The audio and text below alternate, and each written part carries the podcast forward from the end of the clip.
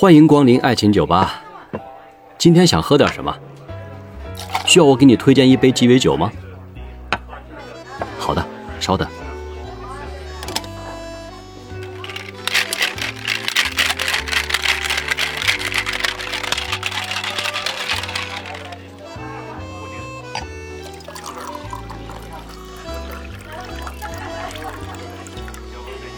您的鸡尾酒好了，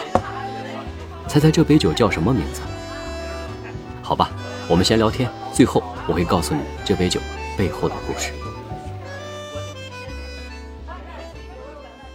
好多女生现在不想结婚了，哇塞，真的是让人费解啊！我总觉得很多男生呢，他不太想结婚，是因为各种原因，其中最主要的原因就是经济上达不到，觉得压力太大，或者说还没有做好真正恋爱的准备。男生的压力呢，我们可能感受的是透心透骨的，可女生到底她们为什么不想结婚呢？我还真不知道。所以呢，在前两天上网查了一下这个女生不结婚的一些原因。当然了，除了一些小众的原因之外呢，我看出来了，主要的原因有三种。第一种呢，就是那种没有遇到合适的好男人，也错过了婚恋的最佳时期。都说女人呢，在婚恋市场中追捧的黄金时期呢，也只有短短的十年。第二种呢，就是自己的个人条件挺好。收入也不错，也觉得自己很优秀。当然了，他也想找一个像王思聪这样的男生，可能更好。而且呢，因为自己条件还不错，又能够挣钱养家，房子车子也可以自己打拼自己来挣，他也不需要依靠什么男人。所以呢，这也是一类人单着了。还有一种呢，就是通过这种媒体的一些毒鸡汤的影响和洗脑啊，怕家暴啊，怕外遇啊，怕冷暴力啊，怕遇到渣男啊，等等等等等等，反正原因多了去了。总之，这就是一种恐婚的现象。我也很想真正了解一下女生到底什么样的想法，因为我了解男生啊，所以今天想来探讨一下这些女生啊真正不想结婚的到底她的原因是什么。那么我请来了在上海的一位资深的单身女性天晴，听听她的想法。好，我们现在转入录音现场。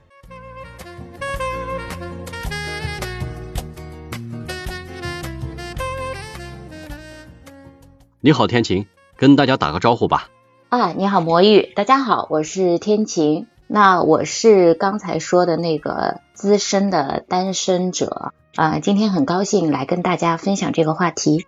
我是觉得你也是一个自己在事业上各方面还都是有一定的成绩的女性，而且呢，也知道你这么多年都在忙于事业，错过了当年的那个最佳的恋爱时期。但是呢，作为你是一个资深女性，我特别想了解了解。现在这个不太想结婚的这个小女生们，她们的想法到底是什么？能不能听听你的一些观点和看法呢？呃，首先啊，我想要说一点，就是我并不属于那种事业特别成功的人，因为可能会给大家一个误解，包括网络上也会有一些说法，就是现在的一个单身的一个女性，是不是因为呃高知识，然后高学历？或者是说在公司从事的一个高管的一个职位造成的，那其实，在我的一个身边，嗯，不管是跟我同年龄的人，还是我看到的周边的一些小姑娘，她们可能都不存在有大家误解当中的这三高的一些啊情况，可能只是一些普通的一个女孩子，但是她们至今还单着，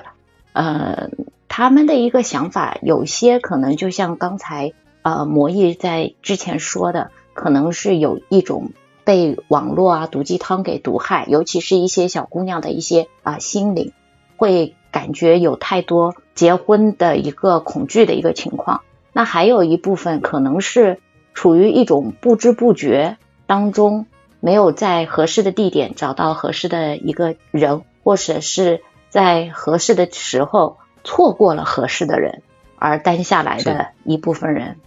呃，情况有比较多，但是总而言之，现在都单下来了。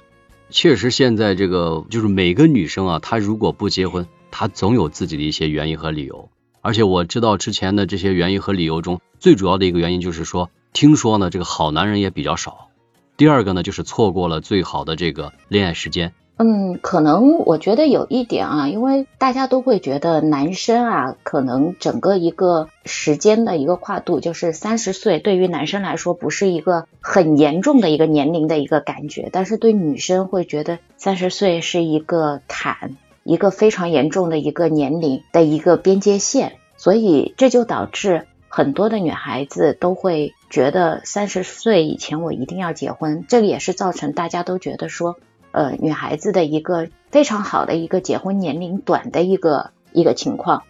另外一个加上结婚之后的一个生育的一个问题，大家都希望能够赶在最好的一个年龄能够去抚育下一代，所以这也造成了女生的一个相对的一个适婚年龄，或是适于谈恋爱的一个年龄，要比一般的男生要显得更少一点的一个情况。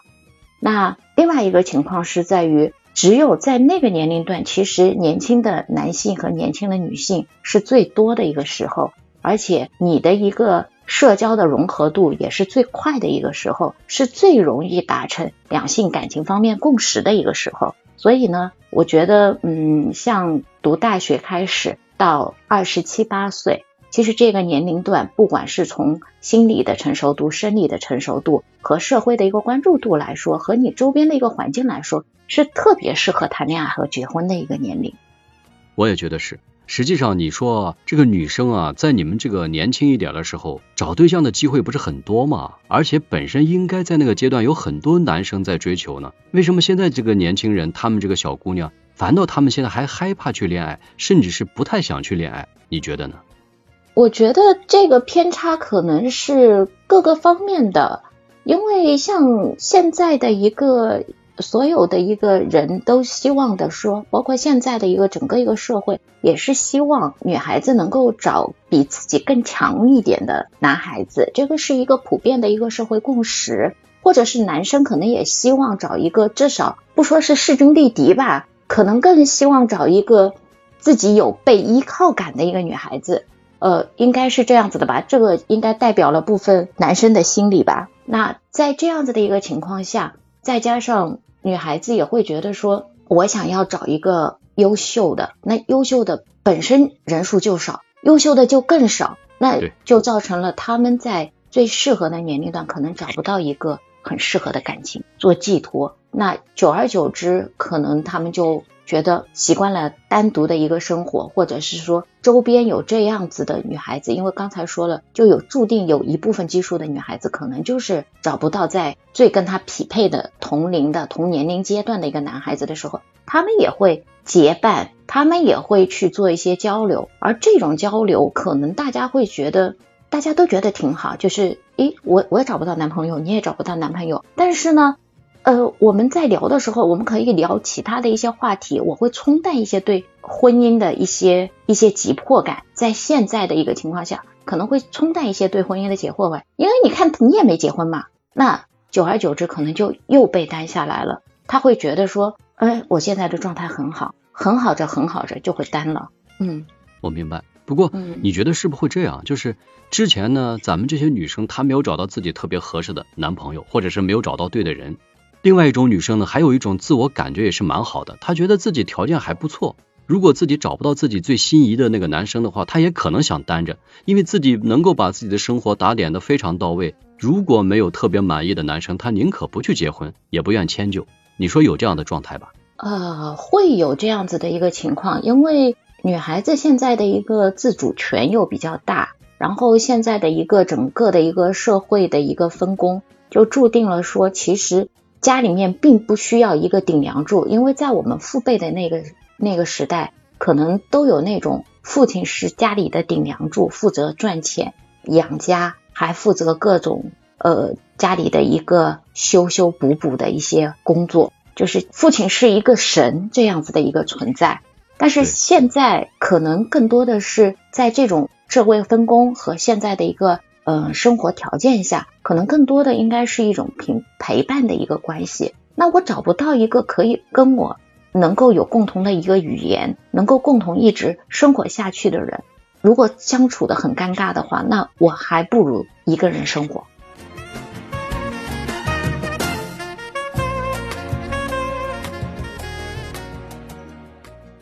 如果两个人在一起之后呢？可能他也受到这些毒鸡汤的一些影响等等，反正女生想的有很多，在这个结婚之后的一些恐怖的一些事情，所以致使他们自己觉得结婚，哎呀，还是觉得有点担忧。这是不是你们所说的一种恐婚状态呀？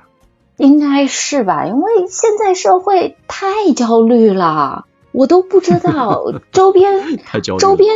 对，真真的就是你觉得结婚完是一个人生的阶段的一个一个大阶段的，应该是一个结束，但是它是一个更大阶段的一个开始，而且嗯事情会更多。我我有时候听我周边的人去说的时候，嗯，就说一个实例吧。我有时候也会觉得说，女孩子都喜欢买衣服或者是什么的，那大大家都一样。我有时候会会犹豫，我要不要买这件衣服，因为确实还有一点点贵，就是嗯心里面还是觉得有一点舍不得，要不要买？然后这时候我旁边的一个同事会跟我说：“哎，昨天帮孩子报了个班儿，一万多块钱。”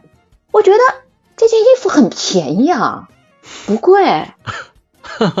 你这是站在什么角度去考虑的呢？对，我就觉得，但凡我不养娃的话，你看这个一万多块钱够我买好几件衣服呢，对不对？那些贵的衣服就已经不贵了。那你想，我是作为一个过来人，我的心智应该会比一部分的小姑娘要成熟一些。你说小姑娘听到的周边的她的长辈，或者是在同事，她的比她年长的一些同事讨论的都是，哎，最近要吃草了，为什么要吃草了呢？哎，孩子要读书了，得换个学区房，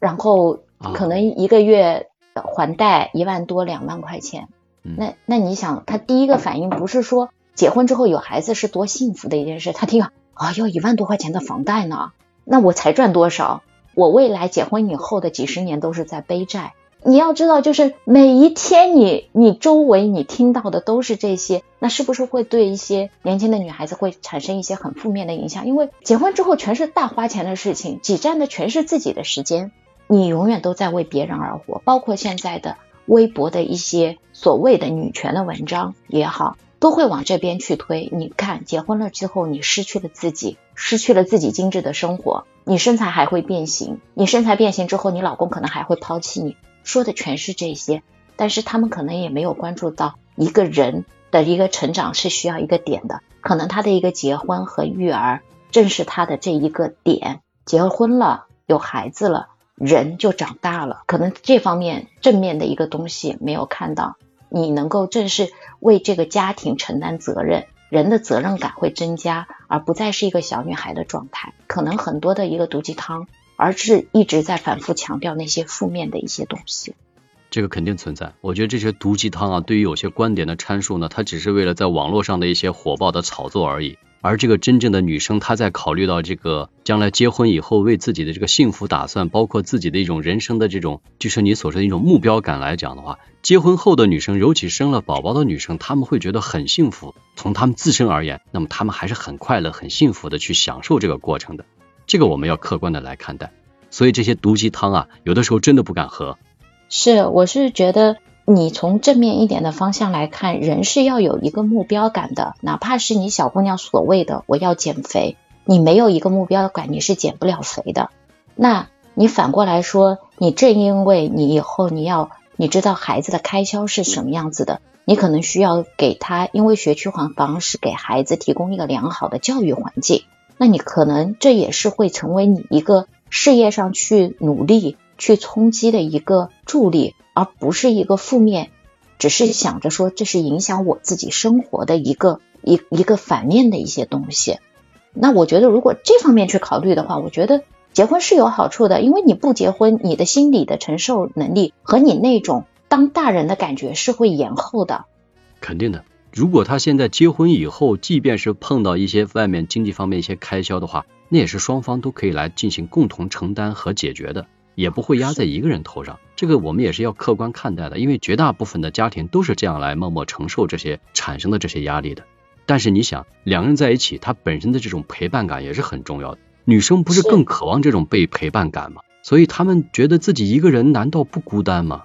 呃，其实孤单这件事情啊，魔芋，我想说两点。孤单是自己给自己的一个感觉。有些人会觉得我喜欢扎人堆里面，这叫不孤单。有些人觉得，如果我扎人堆里面，我会更孤单，因为我觉得我是融不进去的时候，我会更孤单。然后有些人会享受这一份孤单。那如果从我的一个角度来说，我自己会觉得，我出去玩，我跟我合得来的朋友出去玩，像现在有可能会跟朋友一起去旅游，有可能就是约个好朋友出去喝个咖啡，去吃个饭，就觉得你也没什么。我觉得就是这种状态是很惬意的一个状态。当然也不排除说是不是真的会有孤单感，那会有，因为有时候你在一些特别的一些事情的时候，你会觉得有一点无助，你会想有一个有一个能够跟你说话的人。当然，我在那一个阶段的时候，我想到的其实并不是说找个人来陪伴，而是说我差一个哥哥或姐姐，我会觉得我有个哥哥姐姐该多好。可能是因为呃一个人处理的时间久了。嗯，想到的并没有说我要找一个跟自己没有血缘的人来承受，而是想着我想找一个有血缘的人。那可能事情出的也是相对来说比较特殊一点，是跟血缘有关，所以才会有这方面的一个考虑。但是，嗯，孤单这件事情，现代的人，包括现在的年纪轻的一些人都很宅，不存在宅的已经我算一个很宅的人，但是。有一些小孩子的宅是我都看不下去的，他们真的可以休息两天，完全待在家里面，只要有手机就可以了，其他的都不重要。有了手机的陪伴，一切都不重要了，真的，这真的是现实生活一种通病存在的，这也很可怕。但是这种孤单，我觉得不仅是外界的一种孤单，可能在内心的这种感觉，嗯，也得考虑一下，因为你即便有外界对你的一种啊经历的一种分散，包括你也享受这种孤单的这种感受。但是在内心心灵深处呢，很多人还是希望有一个人能住到你的心里，能够跟你在这个精神上也好，在心理上也好，有一个很好的一种互动，让你觉得你自己好像在这个社会中自己有所依靠，或者说自己在心理上有很强的一种安全感，这个可能也是我们不可忽略的问题哦。对，但是这个可能现在的人，嗯，可能我们都是独生子女长大的那一代人。嗯，从小到大可能都是比较以自我为中心，然后可能不会有那么强烈的一个一个一个感受存在。可能真的是因为独生子女太多了，然后非常的自我。我我有时候也会觉得我要不要去呃调试一下，就是因为所有的人知道，没有没有一个人跟另外一个人是完全天生的三观都是契合的。年轻的时候。相对来说，观念没有形成的时候还好一点。当你年纪再大一点的时候，你的三观更稳定的时候，其实是很难去改变自己的。我明知道世界上没有完全能够契合的契合的一个人在，但是你让自己去改变的时候，你会觉得凭什么？这个也是我刚才说的，我很希望，呃，年纪轻的朋友呢，如果说，嗯，想要婚姻的，或者是努力要结婚的，就尽量的。在自己年轻的时候，三观没有完全稳定的时候，去找到一个你能够去跟他融合的一个人，去完成这个人生的一个大的一个阶段，而不要等等到你三十岁以后，你的人生观、你的价值观你都开始稳定的时候，你再去想去跟对方去磨合，第一是很难，你自己会觉得很难。因为你也很不想改变你自己，或者是说你改变起来很难。我觉得你这个观点我特别赞同，确实是这样的问题。就是在年轻的时候，你们多磨合磨合，可能各方面还容易接受对方。年龄再长以后啊，三四十岁的年龄再去接受对方的这种各方面的磨合，确实比较难。这个我们都深有体会。是，所以单着不是一方面的事情，单着绝对是双方都有的一个问题，包括一些男生。你也肯定说，在你年龄大了以后，你你可能也是希望说啊，不要有那么多跟自己有冲突观念的人，对不对？所以现在我突然间想到一个问题，我现在突然能理解姐弟恋或者是男生找一个年纪比较小的一个女生，因为找年纪小的人是他比较柔软，他比较能够配合你，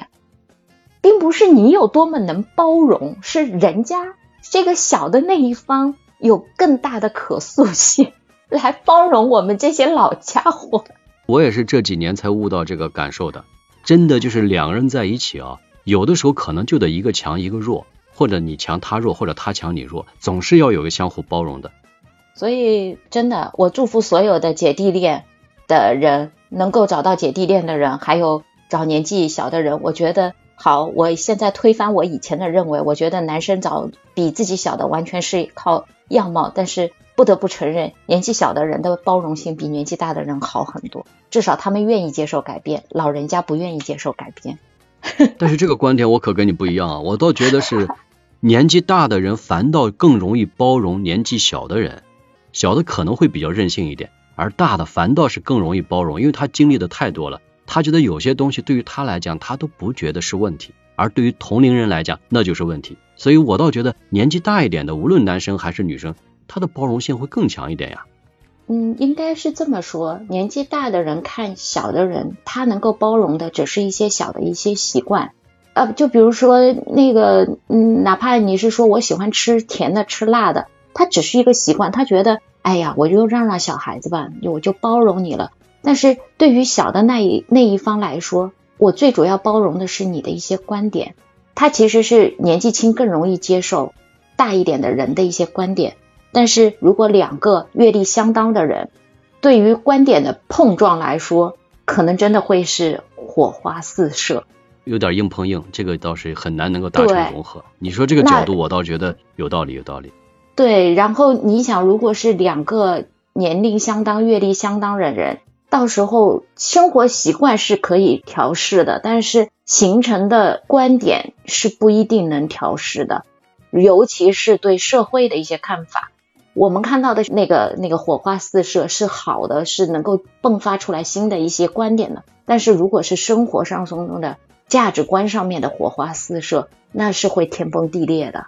就是会过不到一起去的，这个是的，这个是的，这个倒是真的。对，可能是另外一个方向啊，不一定对，反正就是大家探讨，可能是更多的是这方面的。你说年轻一点的话，他对这个各方面的这个观念的形成呢，他还有很大的融合性，所以呢，他在接受一些观念的时候，还好在没有形成固定模式。年纪长一点的时候呢，或者自己的社会阅历各方面都已经很完整的情况下，他的这种观念是已经固定了。这个改变起来确实也比较难，这个我也赞同，确实是这样。而且大人对孩子都有一种包容，就算我觉得你不对，你不好，我觉得小孩子嘛跟你计较啥呀？但是如果你是一个大人，我会觉得我凭什么让你？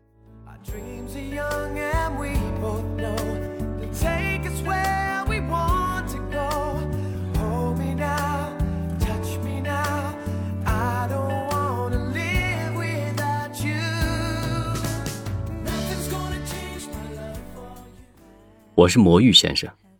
我用一生追寻真爱的勇气，用一个曾经失败者的惨痛教训，帮你走上正确的爱情之路。我是可以听你悄悄话的知心哥哥，喜欢我的节目就订阅关注我吧。有什么想说的，或者愿意和我分享你的故事，就在讨论区留言吧，我会看到。我会每周一和周四晚九点更新一集。